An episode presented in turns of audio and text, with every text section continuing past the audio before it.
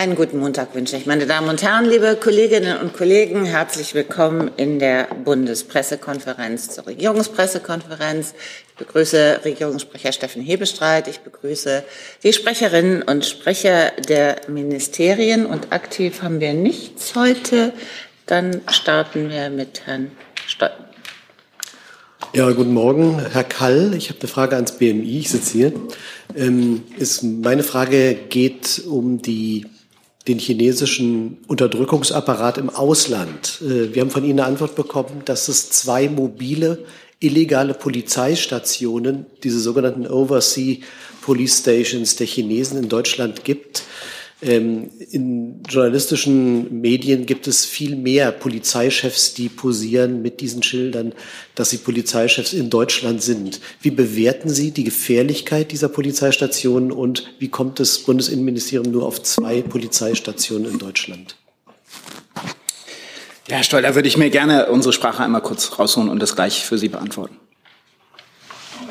So einmal zurückstellen. Ich habe jetzt mehrere Wortmeldungen zu dem Thema. Dann machen wir erstmal mit Herrn Jung weiter. Auch wieder ins BMI zum Thema ähm, Schönbohm. Das ist schlecht, dann. Nee, nee, so. das geht schon. Ach so. Ja? Da wird die Antwort kurz sein. Sorry, Herr Jung. Äh, geht um die Causa Schönbohm. Da mussten Sie äh, einräumen, dass sie nach sechs Monaten behördeninternen Voruntersuchungen keine Anhaltspunkte gefunden haben, die eine Einleitung, die Einleitung eines Disziplinarverfahrens gegen den ehemaligen BSI-Chef äh, rechtfertigen würden. Ähm, wie kann das sein und warum wurde er dann entlassen?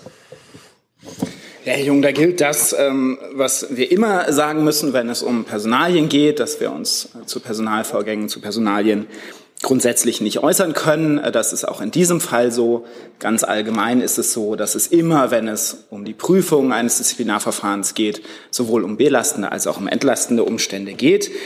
Und genauso allgemein äh, kann ich sagen, dass, ähm, wie Sie wissen, zum 1.7. Claudia Plattner, eine international renommierte Cybersicherheitsexpertin, bisher die äh, IT-Sicherheitschefin der EZB, das Amt der BSI-Präsidentin antreten wird und es damit dann äh, das BSI gerade auch, ähm, was den Umbau zur Zentralstelle im Bund-Länder-Verhältnis angeht und die aktuellen großen Herausforderungen im Bereich der Cybersicherheit angeht, hervorragend aufgestellt sein wird mit einer, wie gesagt, international bestens vernetzten und erfahrenen Cybersicherheitsexpertin. Es geht jetzt darum, dass äh, Ihr Haus oder Ihre Ministerin wahrscheinlich übereilt gehandelt hat und damit auch das Ansehen von den Schönbogen geschädigt hat. Ähm, Sie hatten ja gerade gesagt, dass es um belast, äh, belastbare oder um, be, um zu belastende Sachen äh, sich handelt, wie auch entlastende Sachen.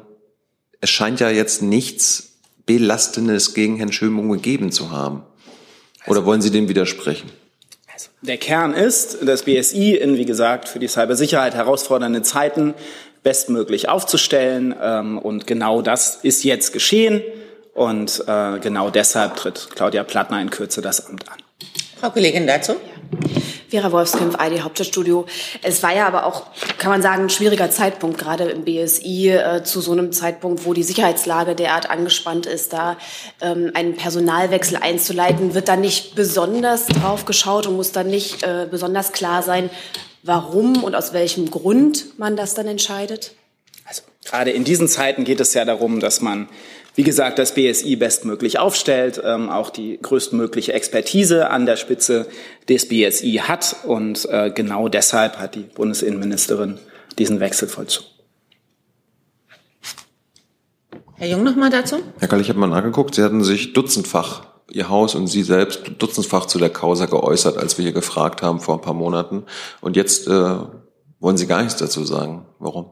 Erstens habe ich was dazu gesagt und zweitens ja. geht es ja um die Einzelheiten eines Verfahrens über sozusagen einem äh, Beschäftigten, der inzwischen ja auch längst eine andere Funktion hat. Ähm, und zu solchen Einzelheiten können wir uns nicht äußern. Nee, ich glaube, Sie, Sie könnten sich äußern, aber da müssten Sie vielleicht eingestehen, dass Sie dort einen Fehler gemacht haben anhand der, ähm, des Schreibens an den Anwalt von Herrn Schönbaum, wo Sie sich eingeräumt haben, dass es da nichts gibt.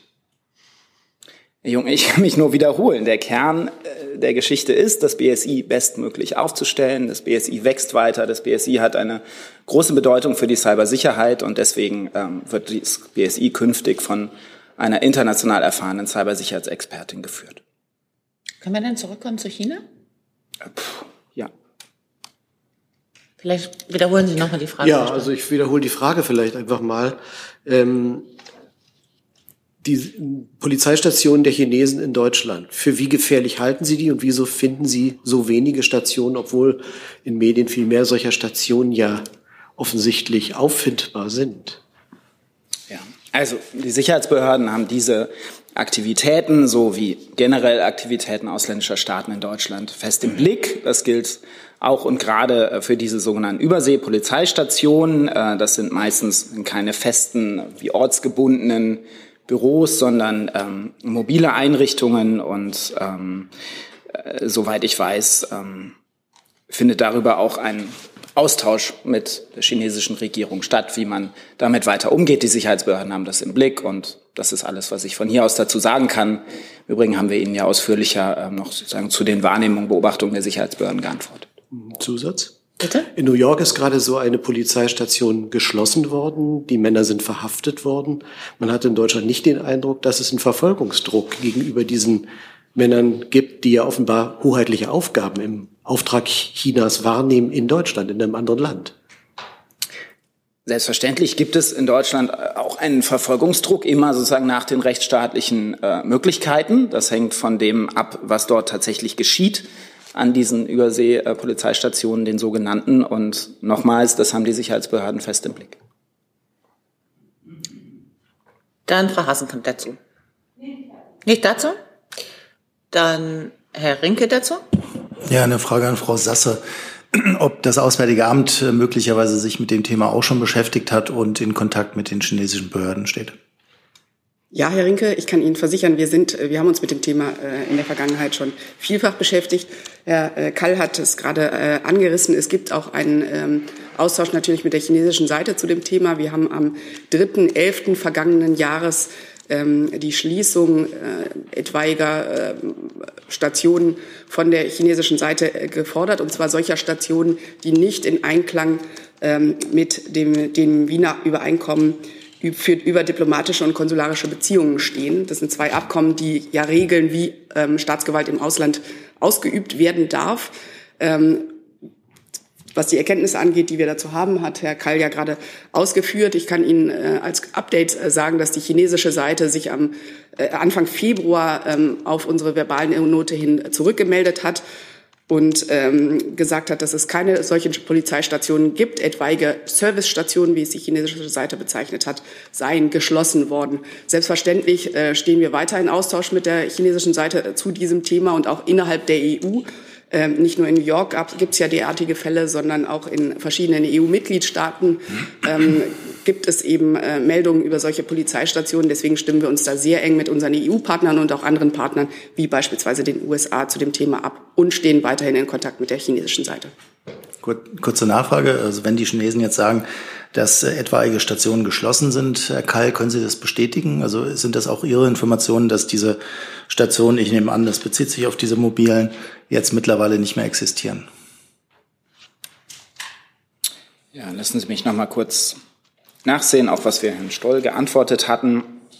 Also aktuell gehen die Sicherheitsbehörden weiter davon aus, dass es zwei sogenannte Überseepolizeistationen in Deutschland gibt. Hier ist Tyler, hier kommt die Werbung. Für uns selbst. Kommerzfreier Journalismus seit 2013, nur möglich durch deine Unterstützung. Schau in die Infos wie. Herr Wolfskamp? Dazu nicht. Dazu nicht. Herr Jung dazu. Frau Sasse, wenn Sie die Schließung gefordert haben, dieser sogenannten Polizeistation, wie viele Schließungen haben Sie denn da veranlasst? Also es ist nicht an uns, die Schließungen zu veranlassen. Ich habe gerade ähm, versucht deutlich zu machen, dass es unsere Aufgabe ist, ähm, mit äh, anderen Staaten darüber zu diskutieren, ähm, ob ähm, zum Beispiel Regelungen des äh, Wiener Übereinkommens über diplomatische Beziehungen oder das über konsularische Beziehungen eingehalten werden. Das war in diesem Fall aus unserer Sicht nicht der Fall. Deswegen haben wir in enger Zusammenarbeit mit den Sicherheitsbehörden hier gehandelt und äh, entsprechende Maßnahmen wurden ergriffen. Können Sie vielleicht mal einschätzen oder uns sagen, wie groß die Gefahr für chinesische Staatsbürger in Deutschland äh, ist durch diese Polizeistation? Das ist ja der Vorwurf, dass ähm, die Diaspora ausspioniert wird, bedroht wird. Ja, selbstverständlich äh, kenne ich diesen äh, Vorwurf. Ich kann Ihnen allerdings äh, zu den Aufgaben dieser äh, Polizeistation nichts im Detail sagen, weil das natürlich ähm, chinesische, ähm, chinesische Regelungen sind, die da greifen. Äh, ich kann Ihnen aber sagen, dass es dabei grundsätzlich, um, um, auch um Missverständnissen hier vorzubeugen, es geht nicht um institutionelle Gebilde, wie wir sie mit Polizeistationen im engeren Sinne verbinden, sondern es geht um einzelne Personen, die für Polizeistationen in China ähm, Aufgaben übernehmen. Das sind äh, aus unserer Sicht hoheitliche Aufgaben. Aus diesem Grund sind wir eingeschritten und haben ähm, mit dieser Verbalnote im November die Schließung gegenüber den chinesischen, der chinesischen Regierung gefordert. Herr Rinke? Ja, Frau Sasse, nochmal eine Nachfrage, weil ich glaube ich noch nicht so richtig verstanden habe. Also es gibt, ähm, Sie haben Sie aufgefordert, die chinesische Seite, dass diese Polizeistationen geschlossen werden. Herr Keil sagte eben, äh, die Sicherheitsbehörden gehen davon aus, dass zwei noch existieren. Deswegen hätte ich ganz gerne gewusst, was jetzt der nächste Schritt ist. Werden Sie jetzt wieder aktiv und sagen der chinesischen Seite, äh, äh sorry, da sind immer noch zwei Polizeistationen oder was ist der nächste Schritt? Also zu den Erkenntnissen der Sicherheitsbehörden kann Herr Kall äh, sicher besser Auskunft geben als ich. Genau. Der Kern ist eben, dass das sozusagen es eher um Personen geht als um Orte und äh, deswegen dieser Begriff Schließung jetzt sozusagen nicht äh, so, so wörtlich zu nehmen ist. Es geht darum, dass diese Personen, die dort äh, für chinesische Behörden, chinesische Dienste äh, tätig waren, was die Sicherheitsbehörden hier im Blick haben, dies nicht mehr tun. Und es geht nicht um, um Büros oder bestimmte Standorte, äh, die man sagen, im physischen Sinne schließen könnte. Daher die Aufklärung. Und nochmal, es geht um, letztlich um Ausübung von sta fremder Staatsgewalt, ohne, ohne dass das sich im Rahmen dieser beiden Wiener Übereinkommen bewegt. Und äh, diese Aufgabe, darauf hinzuwirken, dass das nicht passiert, obliegt dem Auswärtigen Amt. Herr Jung nochmal. Also Herr Kalle, es gibt nicht zwei Stationen, sondern zwei Personen, die ihre Arbeit einstellen sollen, korrekt? Also diese sogenannten Überseepolizeistationen sind personengebunden und nicht an Orte gebunden. Also werden von Personen, das sind auch nicht immer chinesische Staatsangehörige, sondern können auch deutsche Staatsangehörige sein, die für chinesische Stellen da tätig sind. Und insofern geht es nicht um physische Orte, sondern es geht darum, dass Personen diese Tätigkeiten nicht mehr von Deutschland aus ausführen. Ja, aber wie viele Personen sind denn das pro Station? Und äh, sind diese, wie Frau Sasse sagt, Menschen, die da hoheitliche Aufgaben übernehmen, sind das eigentlich Diplomaten, Spione oder sind das nur deutsche Staatsbürger? Ich kann das, äh, kann Ihnen keine Personenzahl nennen. Äh, das könnten wir Ihnen aber in anderen Fällen auch nicht nennen, wo es um mögliche ausländische Aktivitäten geht. Äh, das bewegt sich im Feld der, ähm, der Sicherheitsbehörden, der Nachrichtendienste, die das wie gesagt fest im Blick haben. Ähm, aber allein schon deshalb äh, kann ich Ihnen da keine genauere Zahl nennen. Herr Stoll noch mal ja, bitte. Herr Karl, ich muss da doch noch mal nachfragen. Also Sie sprechen von zwei Personen. Allein für die Stadt Lishui haben wir fünf Personen. Andere Journalisten haben für andere Regionen Personen identifiziert. Wurden die jetzt so angesprochen von Sicherheitsbehörden vom Staatsschutz, dass sie damit aufhören sollen? Wird das überprüft? Und für wie gefährlich halten Sie die Tätigkeit hinsichtlich der Menschenrechte von Chinesen, die hier in der Demokratie Schutz suchen? Also nochmals, ich habe von zwei sogenannten Stationen gesprochen, nicht zwei Personen, aber dass diese Stationen eben keine sozusagen physischen Orte sind, sondern äh, Personen, die da tätig sind. Ähm, Im Übrigen möchte ich gerne auf das verweisen, was wir Ihnen ausführlich geantwortet haben. Daraus geht ja auch hervor, ähm, wie die Sicherheitsbehörden dieses Phänomen beobachten und wie die Bundesregierung dort aktiv geworden ist und von der Volksrepublik China ja auch die Einstellung dieser Aktivitäten fordert, hat ja Frau Sasse dargelegt.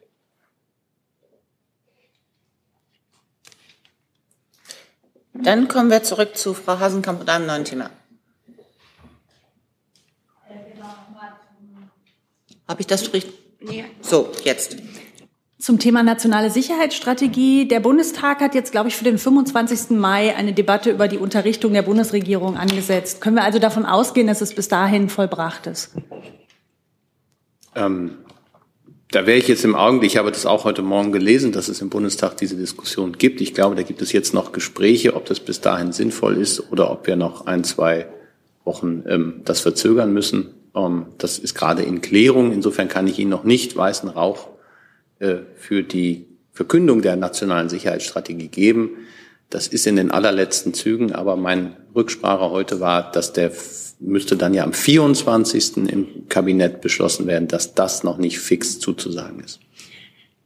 Und ist das ähm, ein bisschen unfreundlicher Akt des Bundestags, das da jetzt schon mal so auf seine Tagesordnung zu setzen, weil genau diese Debatte, die Sie gerade ansprechen, ja normalerweise geräuschlos irgendwie vorher stattfindet?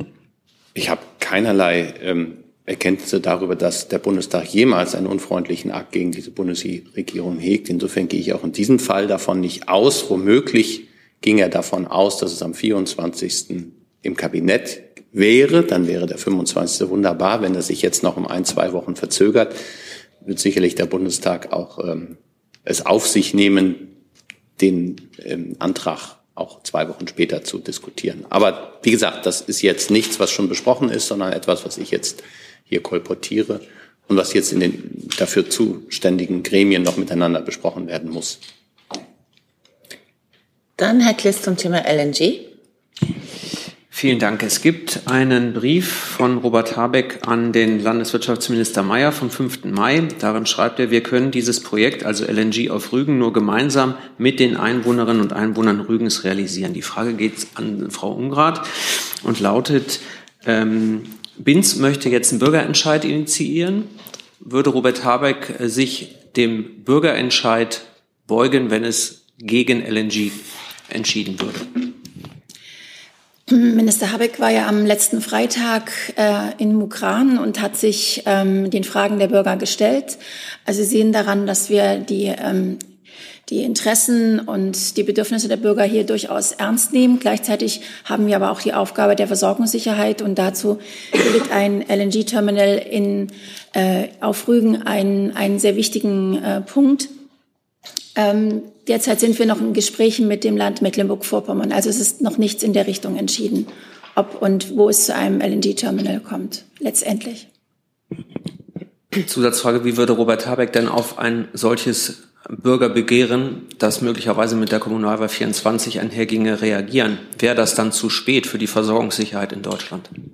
Den letzten Satz habe ich nicht verstanden nochmal. Wäre die Errichtung eines LNG-Terminals auf Rügen erst im nächsten Jahr ein Problem für die Versorgungssicherheit in Deutschland mit Gas? Ich kann noch mal wiederholen, derzeit ist noch nichts entschieden. Wir sind äh, in Gesprächen mit dem äh, Land ähm, Mecklenburg-Vorpommern. Natürlich ist es wichtig, dass ein Terminal sobald wie möglich entsteht, aber natürlich auch unter allen Vorgaben, landesrechtlichen Vorgaben, Umweltvorgaben, die ja ohnehin geprüft werden beim LNG-Terminal. Herr Rinke, wollen wir Ihre Heizungsfrage mit dazu nehmen? Ähm, ja, ist aber ein leicht anderes Thema. Aber plötzlich, plötzlich. Also wenn nichts mehr zu LNG ist, dann frage ich gerne nach, äh, nach Heizung. Nichts weiter notiert, deswegen fragte ich. Ja. Äh, Herr Hebestreit, es gibt im Parlament jetzt ähm, verschiedenste Überlegungen, ob man den Start des äh, Gebäudeenergiegesetzes nicht verschiebt. Ich hätte ganz gerne gewusst, ob die Bundesregierung ähm, unbedingt dabei bleiben will äh, bei der Einführung zum 1. Januar 2024. Herr Rinke, die Bundesregierung hat ja einen Gesetzentwurf beschlossen, der jetzt unter den Bedingungen des Struckschen Gesetzes im Bundestag von den dort zuständigen ähm, äh, Fraktionen und Gremien diskutiert wird. Und diese Diskussion verfolgen wir. Da mische ich mich aber in der jetzigen Situation nicht ein. Es bleibt dabei, dass es äh, viele gute Gründe gibt, warum wir die Stichtage gewählt haben, die wir gewählt haben. Und gleichzeitig ist auch immer wieder klar, dass man möglichst pragmatische Lösungen, ähm, die auch auf breite Zustimmung stoßen, miteinander vereinbaren will. Und ähm, dabei lasse ich es in diesem Moment.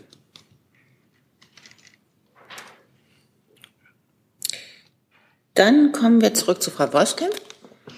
Ja, zur Türkei-Wahl hätte ich eine Frage an Frau Sasse und oder Herrn Hebestreit. Sieht ja jetzt nach einer Stichwahl aus und nach zwei weiteren Wochen Wahlkampf damit.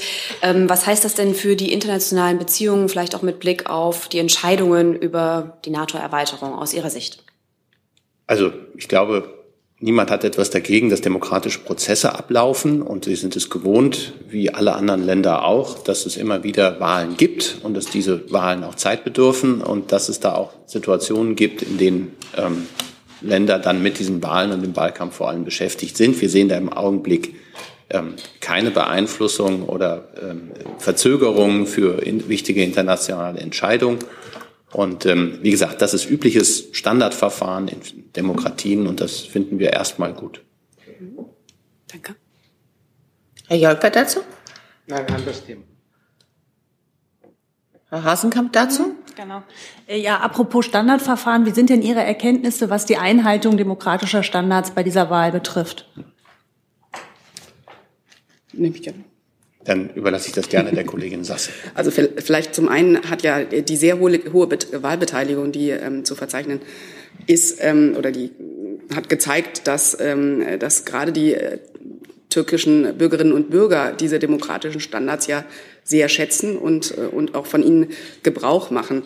Was ähm, die, Ihre Frage nach der Wahlbeobachtung angeht, gab es ja eine äh, oder gibt es eine Wahlbeobachtungsmission, auf die die Kollegen in der vergangenen Woche, soweit ich weiß, auch schon eingegangen sind von der OSZE, vom äh, Büro ODIR. Und äh, die Ergebnisse und den Bericht dieser äh, Wahlbeobachtungskommission, äh, Wahlbeobachtungsmission warten wir natürlich jetzt erstmal ab. Herr Kollege, bitte. Herr Kollege, ja. Külahçı ist mein Name, ich schreibe für Hürriyet. Herr Heberstreit, äh, es ist so, dass äh, die Bundesregierung ist auch dagegen, dass die türkische Seite hier in der Bundesrepublik Deutschland Wahlkampagnen führen. Und, äh, aber ich habe auch vor der Wahl mitbekommen, dass viele Parteien und auch Politiker doch Wahlempfehlungen für die Opposition gegeben haben. Und als Erdogan vor einigen Jahren also empfohlen hatte, dass man in der Bundesrepublik Deutschland irgendeine Partei wählt, dann waren oder wurde er sehr hart kritisiert. Wie beurteilen Sie das, dass, dass die deutsche Parteien oder Politiker sich einmischen, was die Wahlen in der Türkei betrifft? Wie Sie wissen, äußere ich mich hier grundsätzlich nicht zu Äußerungen aus dem parlamentarischen Raum. Die Bundesregierung gibt keine Wahlempfehlungen ab und hat es auch keine Wahlempfehlung abgegeben. Und insofern habe ich da auch keinen Punkt zu kommentieren. Herr Rinke zur Türkei? Hat sich erledigt. Herr Jung zur Türkei? Wie hat denn der Kanzler die Wahl oder heute Nacht, also gestern Abend, heute Nacht verfolgt? Also ist, sitzt er da gespannt vom Fernsehen und verfolgt die staatliche Nachrichtenagentur oder unabhängige Nachrichtenagenturen anhand der Wahlergebnisse? Der Bundeskanzler hat sich gestern im Laufe des Abends über das Verfahren und die ersten Ergebnisse informieren lassen. Von wem? Von seinem außenpolitischen Berater Jens Plötner. Wie hat der sich informiert? Bei einer ganze Reihe von Quellen, die offen und weniger offen sind. Es ist nicht nur, wenn Sie die Sorge haben, dass es nur staatliche Quellen und die staatliche Nachrichtenagentur wären. Wir sind auch konsularisch vertreten in der Türkei. Wir haben natürlich auch äh, die, all die offenen Quellen, die es so gibt, ausgewertet und ähm, letztlich gab es auch Einschätzungen von Fachleuten. Frau Boskamp zur Türkei. Ja, angesichts des äh, knappen Ergebnisses ähm, schauen Sie da auf eine mögliche Polarisierung in der Türkei, auch mit Sorge, was dann die Beziehungen Deutschland-Türkei angeht? Da kommen wir ja wieder an den Punkt, dass es erstmal eine demokratische Wahl ist. Da halten wir uns raus. Das ist üblich in all den Ländern. Wir finden äh, demokratische Wahlen per se etwas sehr Begrüßenswertes. Das sollte es geben und auch Wahlkampf gehört zu, zu Wahlen. Dass das natürlich im Rahmen des, der Fairness immer abläuft, ist auch immer ein Wunsch, den wir gerne äußern. Aber ähm, jetzt haben wir 14 Tage, ist es, glaube ich, bis zur Stichwahl. Diese 14 Tage ähm, werde ich mich weiterhin auch aus diesen Fragen heraushalten und das wird beobachtet. Ähm, und dann gehen wir mit dem Ergebnis, das es nach 14 Tagen gibt, um. Danke. Herr Kollege mit dem neuen Thema. Herr Kollege? Also, Entschuldigung. Tuchel NHK. Ähm, äh, vielleicht, äh, ich nehme an an Frau Sasse, äh, die Frage, ähm, äh, aus China wird ja ein Special Envoy, Envoy erwartet, der diese Woche äh, verschiedene europäische Länder bereisen soll ähm, und den Dialog um die, den Frieden in der Ukraine, eine Friedensmöglichkeit in der Ukraine diskutieren soll. Ähm, können Sie dazu was sagen? Ähm, wann wird er in Berlin erwartet? Was wird dort, äh, wie wird die Öffentlichkeit informiert, was für ein Programm steht da an? Können Sie da schon zu was, etwas zu sagen? Nein, diese Frage kann ich Ihnen leider nicht beantworten, weil das ein chinesischer Envoy ist, dessen Programm wir natürlich nicht gestalten, sondern es wäre die chinesische Seite, an die Sie sich da wenden müssen. Ähm, ich kann äh, nachhaken und äh, Ihnen gegebenenfalls Termine, soweit Sie das Auswärtige Amt betreffen, ähm, gerne nachreichen. Was die äh, chinesische Rolle in Vermittlungsbemühungen angeht, hat Regierungssprecher, glaube ich, in der Vergangenheit mehrfach deutlich gemacht, worum es hier geht, dass es nicht an Vermittlern an sich in diesem Angriffs, russischen Angriffskrieg gegen die Ukraine mangelt, auch wenn wir natürlich Vermittlungsbemühungen jeder Art ähm, begrüßen. Aber letztlich äh, hat es genau eine Person in der Hand, diesen russischen Angriffskrieg in der Ukraine zu beenden. Und das ist der russische Präsident Putin, der jederzeit seine Truppen zurückziehen kann. Herr Rinke zum Waffenpaket. Ja, kurze Nachfrage dazu an Herrn Hebestreit. Ähm, ob Sie schon wissen, äh, ob auch ein Termin im Kanzleramt geplant ist. Also beim letzten Besuch, das war der chinesische Außenminister, hat es ja dann sogar ein Treffen mit dem Kanzler gegeben. Ist sowas jetzt auch denkbar? Dazu liegen mir keine Informationen vor. Ähm, würde auch sagen, in der Regel sind das ja Routinebegegnungen auf Arbeitsebene, über die wir auch nicht groß informieren, weder vorab noch ging ja die Frage, wie die Öffentlichkeit informiert wird, noch hinterher. Ähm, insofern habe ich da wenig Neues zu bieten, aber ich kann mich gerne kundig machen. Wir haben das ja auch, das war eine eher zufällige Begegnung des Bundeskanzlers mit dem ähm, Außenminister äh, Chinas, ähm, über die wir ja im Anschluss auch informiert haben. Vielleicht noch einen Satz, den der Bundeskanzler gestern in der Pressekonferenz mit Herrn Zelensky auch nochmal deutlich gemacht hat. Jede Friedenslösung ähm, muss die Ukraine zwangsläufig beinhalten und auch die Position der Ukraine. Es ist ein Krieg, der auf ukrainischem Territorium stattfindet. Es ist ein Angriffskrieg, der völkerrechtswidrig vom Zaun gebrochen wurde und betrieben wird. Und insofern ist es, glaube ich, wichtig, dass die Ukraine und die ukrainische Position auch in all diesen Lösungsvorschlägen, die da entstehen mögen, immer berücksichtigt werden. Dann Herr Jocke. Herr Hebestreit, Sie haben ja gerade diese Pressekonferenz angesprochen. Ich habe auch ein paar Fragen dazu. Unter anderem hat ja äh, der ukrainische Präsident die Hoffnung geäußert, äh, dass Deutschland seine Bemühungen um eine Kampfjet-Koalition unterstützt. Wird die Bundesregierung diesem Wunsch nachkommen? Ich glaube, der Bundeskanzler hat sich dazu in dieser Pressekonferenz auch eingelassen und ich würde seine Einlassung als zurückhaltend bewerten. Darf ich noch eine Frage dazu stellen? Eine Verständnisfrage. Äh, und zwar, er wurde auch gefragt, der Bundeskanzler, nach äh, einem äh, Membership-Plan für die NATO-Beitritt der Ukraine. Er hat etwas für meine Begriffe unverständlich geantwortet mit dem Satz, alles andere ist existierende Beschlusslage aus Bukarest. Welche, welche, was meint er damit? Glaube, Sie verführen mich jetzt nicht dazu, die Worte des Bundeskanzlers zu interpretieren. Ich verweise aber gerne auf das gemeinsame Kommuniqué, was die ukrainische Seite und die deutsche Seite im Anschluss an das Treffen veröffentlicht hat. Und der allerletzte Punkt ähm, ist die Frage, ähm, das Verhältnis der Ukraine künftig zur NATO. Und da können Sie, glaube ich, alles nachlesen, was Sie suchen an Antworten. Stichwort Waffenlieferungen für die Ukraine, Herr Rinke. Genau. Eine kurze Verständnisfrage, entweder an Frau Krüger oder an Hebestreit. Äh, was genau Deutschland jetzt in diesem neuen Paket liefert, weil ursprünglich war anscheinend mal von Leopard 1 Panzern die Rede. Der Kanzler hat aber, glaube ich, getwittert Leopard 2 Panzer. Deswegen nur, um sicher zu gehen, äh, welche Art von Kampfpanzern äh, bekommt die Ukraine jetzt? Ich überlege gerade, ob ich einen Tweet mit Leopard 2 Panzern gesehen habe. Ansonsten müsste das ein Fehler sein bei uns. Also ich weiß von Leopard 1 Panzern, die aus Industriebeständen ertüchtigt ähm, abgegeben werden sollen. Es gibt da eine sehr, sehr gute Pressemitteilung des Bundesministeriums der Verteidigung und die ist in diesen Fällen einschlägig, würde ich behaupten. Also keine Leopard 2, sondern Leopard 1. Leo, es geht um Leopard Gut. 1 Panzer, es geht um Schützenpanzer Marder ähm, und um anderes. Herr Jung? Ich hatte sowohl eine Frage zu dem Zelensky-Besuch als auch zu den Waffen. Machen wir erstmal mit den Waffen weiter. Ähm, Frau Krüger, warum gab es jetzt überhaupt eine unvollständige Liste Ihrerseits? Also warum haben Sie uns nicht eine vollständige Liste gegeben? Und warum ist unklar, was von dieser Liste, die Sie uns jetzt gegeben haben, bereits äh, vorher angekündigt war und was jetzt neu ist? Können Sie uns mal sagen, was jetzt neu ist, was wir vorher nicht kannten.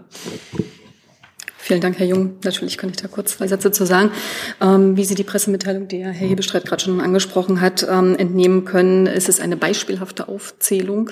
Das können Sie ähm, durchaus nachlesen. Es, im, im, Paket sind ähm, verschiedene Dinge enthalten und zu der Zeitlinie, die Sie ähm, ansprechen, es, sind, es gibt Dinge, die in dem ähm, Paket enthalten sind. Es sind Verträge schon geschlossen, das ist richtig. Und es gibt aber auch Dinge, die jetzt neu hinzukommen. Und Herr Hebestreit hat es gerade schon gesagt. Ähm, es sind Dinge, die, aus, die nicht aus der Bundeswehr kommen, sondern aus der Industrie. Und dabei möchte, möchte ich es auch belassen.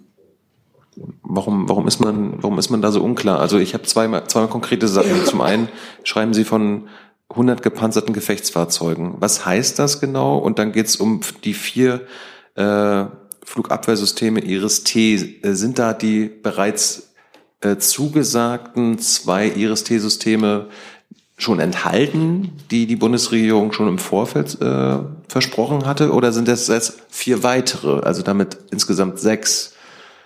Die Kommunikation ist unglücklich. Also das kann ich gerne aufklären. Die vier ähm, zuvor schon im Raum stehenden ähm, sind dazu zu rechnen. Also insgesamt wären es dann acht, zwei sind schon geliefert, eins steht an ähm, und dann im Grunde noch weitere vier plus eins noch offen, fünf. Insgesamt acht. Und die 100 gepanzerten Gefechtsfahrzeuge, sind das Panzer? Gepanzerte Gefechtsfahrzeuge, dabei möchte ich es gern belassen. Da müssten Sie die Industrie beraten. Aber ich kann inzwischen aufklären, weil wir haben nachgesehen, ähm, wir haben das Problem, dass Herr Rinke auch ausgesprochen gut Englisch spricht. Der deutsche Tweet sei korrekt. Da ist es Leopard 1. In dem englischen Tweet ist aus der 1 eine 2 geworden. Ähm, das korrigieren wir jetzt. Insofern versuchen wir da doch auf allen Sprachen korrekt zu antworten. Aber vielen Dank für den Hinweis. Mir ist das auch noch nicht aufgefallen. Erklärst dazu? Ja, zu den Waffen passt das. Ähm, und eine Frage zu Rheinmetall. Braucht die Firma generell eine Genehmigung, um wie geplant Wartungs- und Produktionskapazitäten für Panzer in der Ukraine aufzubauen? Entweder an Frau Krüger oder an Frau Unrath oder Herrn Hebestreit. Also ich glaube, faktisch müsste das Wirtschaftsministerium das beantworten können. Ich weiß nicht, ob sie es können, das, aber. Genau, und das Wirtschaftsministerium reicht das nach. Zu Waffen? Diese Wortmeldungen jetzt, Herr Rinke, Herr Jöckler? Und zum Besuch. Herr Rinke zu den Waffen, gut. Ja, die Briten haben ja Marschflugkörper geliefert und jetzt auch Drohnen mit einer sehr hohen Reichweite, 200 äh, Kilometer. Ich hätte ganz gerne noch mal gewusst, weil das gestern in der Pressekonferenz ein bisschen unklar blieb, was die Gründe dafür sind, äh, dass die Bundesregierung immer noch keine Waffensysteme mit sehr großen Reichweiten liefert. Ist das die Sorge, dass russisches Gebiet angegriffen werden könnte? Na, Herr Rinke. Also, ich glaube, die gestrige Pressekonferenz hat sehr ausführlich dargelegt, wie hoch zufrieden der ukrainische Präsident ist über die umfangreichen Waffenlieferungen, die Deutschland tätigt. Das heißt nicht, dass alle immer alles liefern können. Und ähm, wir haben gesagt, dass wir entlang dessen, was wir machen, das hat viel mit äh, Flugabwehr, mit Luftverteidigung zu tun und all den anderen Dingen, die Sie jetzt alle schon auf Ihren Listen haben. Und entlang dessen ähm, engagieren wir uns weiter. Es gibt andere Länder, die an anderen Stellen deutlich weniger tun, aber da ihren Schwerpunkt hinlegen. Und insofern würde ich sagen, ist das Teil einer Arbeitsteilung und einer, einer Unterstützung, die ja auch nachhaltig und sinnvoll ist, äh, damit die Ukraine da kalkulieren kann. Und ähm, da würde ich jetzt keine, nichts hineingeheimnissen wollen, Sie sicherlich auch nicht.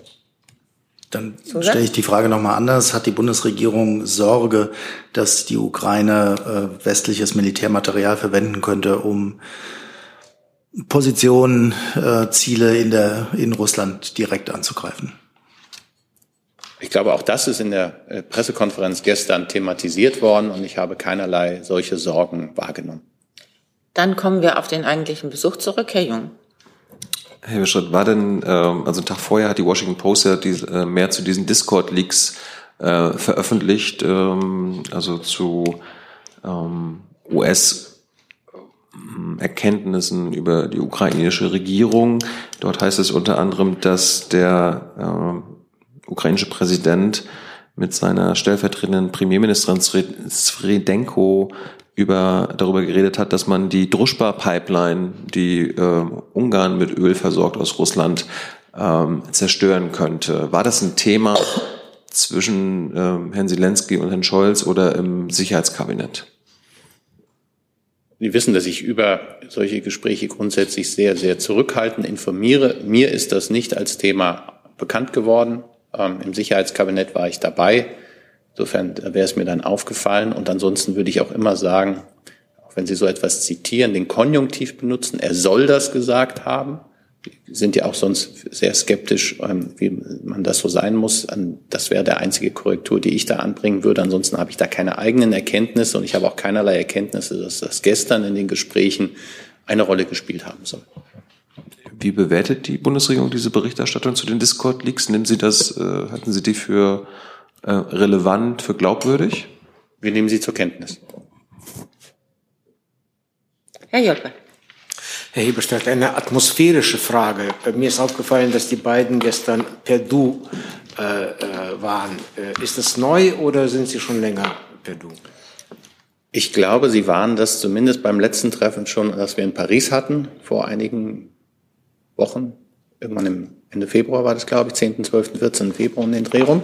Da war das schon per Du. Da hatten Sie allerdings, glaube ich, nur eine sehr kurze Pressebegegnung. Das war natürlich gestern mit einem langen, äh, erstmal Vier-Augen-Gespräch. Dann äh, gab es ein, äh, eine gemeinsame Pressekonferenz, ein Sicherheitskabinett, im Anschluss einen Hubschrauberflug und einen gemeinsamen ähm, Flug mit dem äh, Airbus äh, nach Geilenkirchen.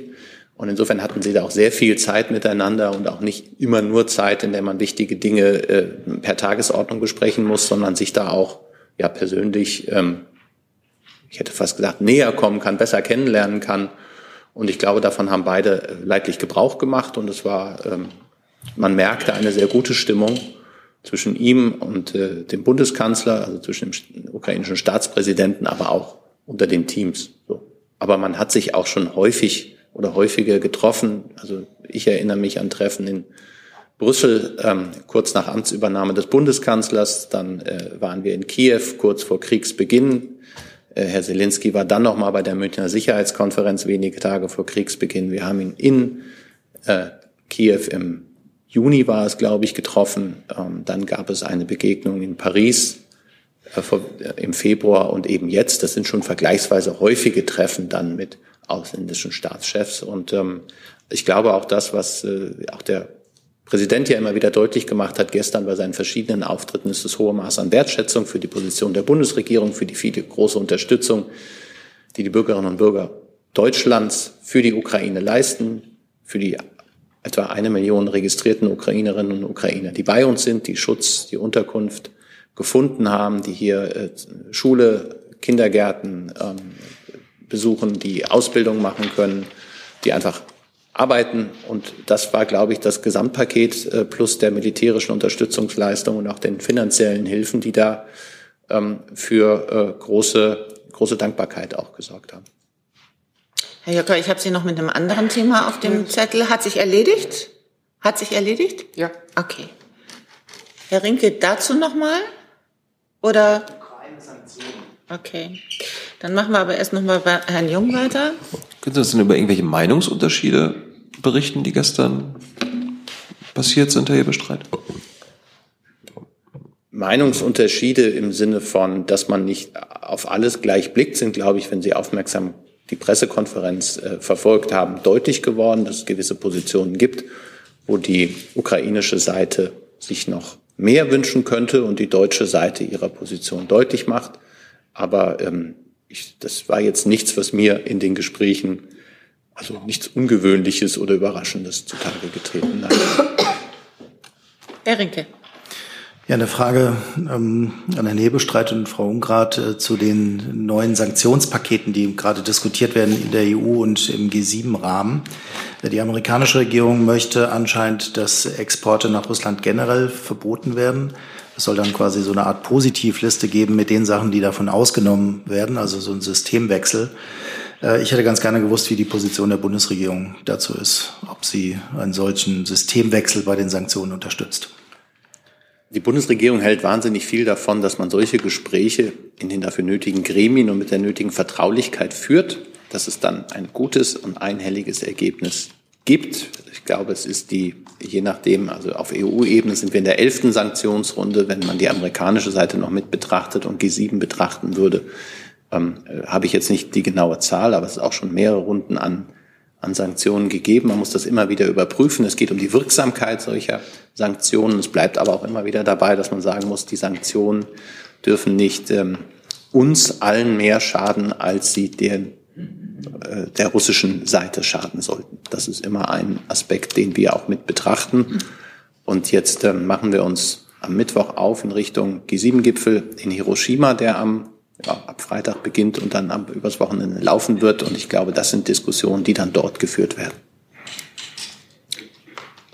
Dem habe ich nichts hinzuzufügen. Entschuldigung, bitte? Ich habe dem nichts hinzuzufügen. Hey Leute, kurzer Hinweis. Wir stellen ja alles, was wir produzieren, kostenlos ins Netz. Ohne Kommerz. Wir können das nur, weil ihr unsere finanziellen Supporter seid. Das funktioniert seit Jahren und so soll es bleiben. Jeder Euro zählt, per Überweisung oder PayPal. Schaut einfach in die Podcast-Beschreibung und jetzt geht's weiter. Herr Kollege mit einem neuen Thema. Ah, okay. Tut mir leid, ich habe noch eine, bei den Sanktionen noch einen anderen Aspekt, äh, wo ich äh, Frau Ungrad fragen würde. Es gibt einen deutschen, deutsch-japanischen Maschinenbauer, der jetzt entschieden hat, dass er in alle Maschinen, die er ausliefert, eine Einrichtung ähm, einrichtet oder reinbaut, äh, mit der man diese Maschinen stoppen und lahmleben kann, wenn sich herausstellt, dass die für die Waffenproduktion verwendet werden. Hat alle Kunden aufgefordert, damit einverstanden zu sein und hat explizit gesagt, dass das äh, mit äh, dem russischen Angriffskrieg auf die Ukraine zusammenhängt. Ähm, ich hätte ganz gerne gewusst, ob das Wirtschaftsministerium befürwortet, dass äh, deutsche Maschinen generell eine solche Einrichtung erhalten, wenn sie in andere Länder exportiert werden. Also mir liegt das äh, jetzt nicht vor. Das müssen wir uns erst noch mal anschauen, ähm, was, äh, wie wir darauf reagieren. Prinzipiell hat sich ja auch der Minister geäußert dazu äh, zum Thema äh, Sanktionen. Ich habe, wir haben dazu meines Wissens auch in der RECPK am, das war Mitte April, 21.04. uns glaube ich schon geäußert dazu. Äh, da würde ich darauf verweisen. Erstmal prinzipiell zu dem Thema Sanktionen und zu diesem speziellen Fall liegen mir keine Erkenntnisse vor. Okay, da wäre nett, wenn Sie da vielleicht noch was nachliefern könnten. Ich frage nochmal nachher. Herr Kollege. Ja, Wiedemann Innergeld fürs äh, Finanzministerium ähm, zum Thema Klimageld. Da gab es ja im vergangenen März, glaube ich, in den Koalitionsverhandlungen eigentlich eine Einigung drauf und es sollte so eine, ein Weg gefunden werden, wie man dieses Klimageld über die Steuer-ID auszahlen kann. Und da wollte ich fragen, gibt es da einen aktuellen Stand und wann könnte das beginnen? Weil das natürlich im Zusammenhang mit dem Heizungsgesetz ja auch eine Möglichkeit wäre, zu entlasten. Ja, vielleicht ähm, ordne ich das nochmal kurz ein. Ähm, hinsichtlich der Direktauszahlung von öffentlichen Leistungen ähm, ist zunächst äh, erforderlich, dass äh, eine, eine Grundstruktur geschaffen wird. Das betrifft die von Ihnen erwähnte Steuer-ID. Da laufen die äh, Arbeiten ähm, im Zuständigkeitsbereich des Finanzministeriums auf Hochdruck. Davon zu trennen sind aber dann konkrete öffentliche Leistungen, die ausgezahlt werden sollen. Zum Beispiel das von Ihnen äh, erwähnte sogenannte Klimageld. Äh, da ist äh, entsprechend äh, innerhalb der Bundesregierung dann äh, zu entscheiden und gegebenenfalls äh, durch gesetzgeberische Maßnahmen ähm, das entsprechende Verfahren festzulegen. Also wir haben zwei Schritte und das müsste halt hier immer getrennt werden. Und Zusatz? Zum Zeitplan, also wann Sie mit Ihren Vorarbeiten fertig sind? Einen genauen Zeitplan kann ich noch nicht nennen, äh, aber äh, die Arbeiten laufen hier äh, unter Hochdruck, äh, insbesondere im Bereich des Bundeszentralamts für Steuern. Dann habe ich noch mal Frau Hasenkamp auf der Liste mit einem neuen Thema. Hat sich erledigt. Herr Kliss hat sich auch erledigt. Das war auch ein Metall. Danke. Herr Jung. Auch erledigt. Dann habe ich keine weiteren Wortmeldungen mehr notiert. Sage Dankeschön für diesen Montagmittag. Bis Mittwoch.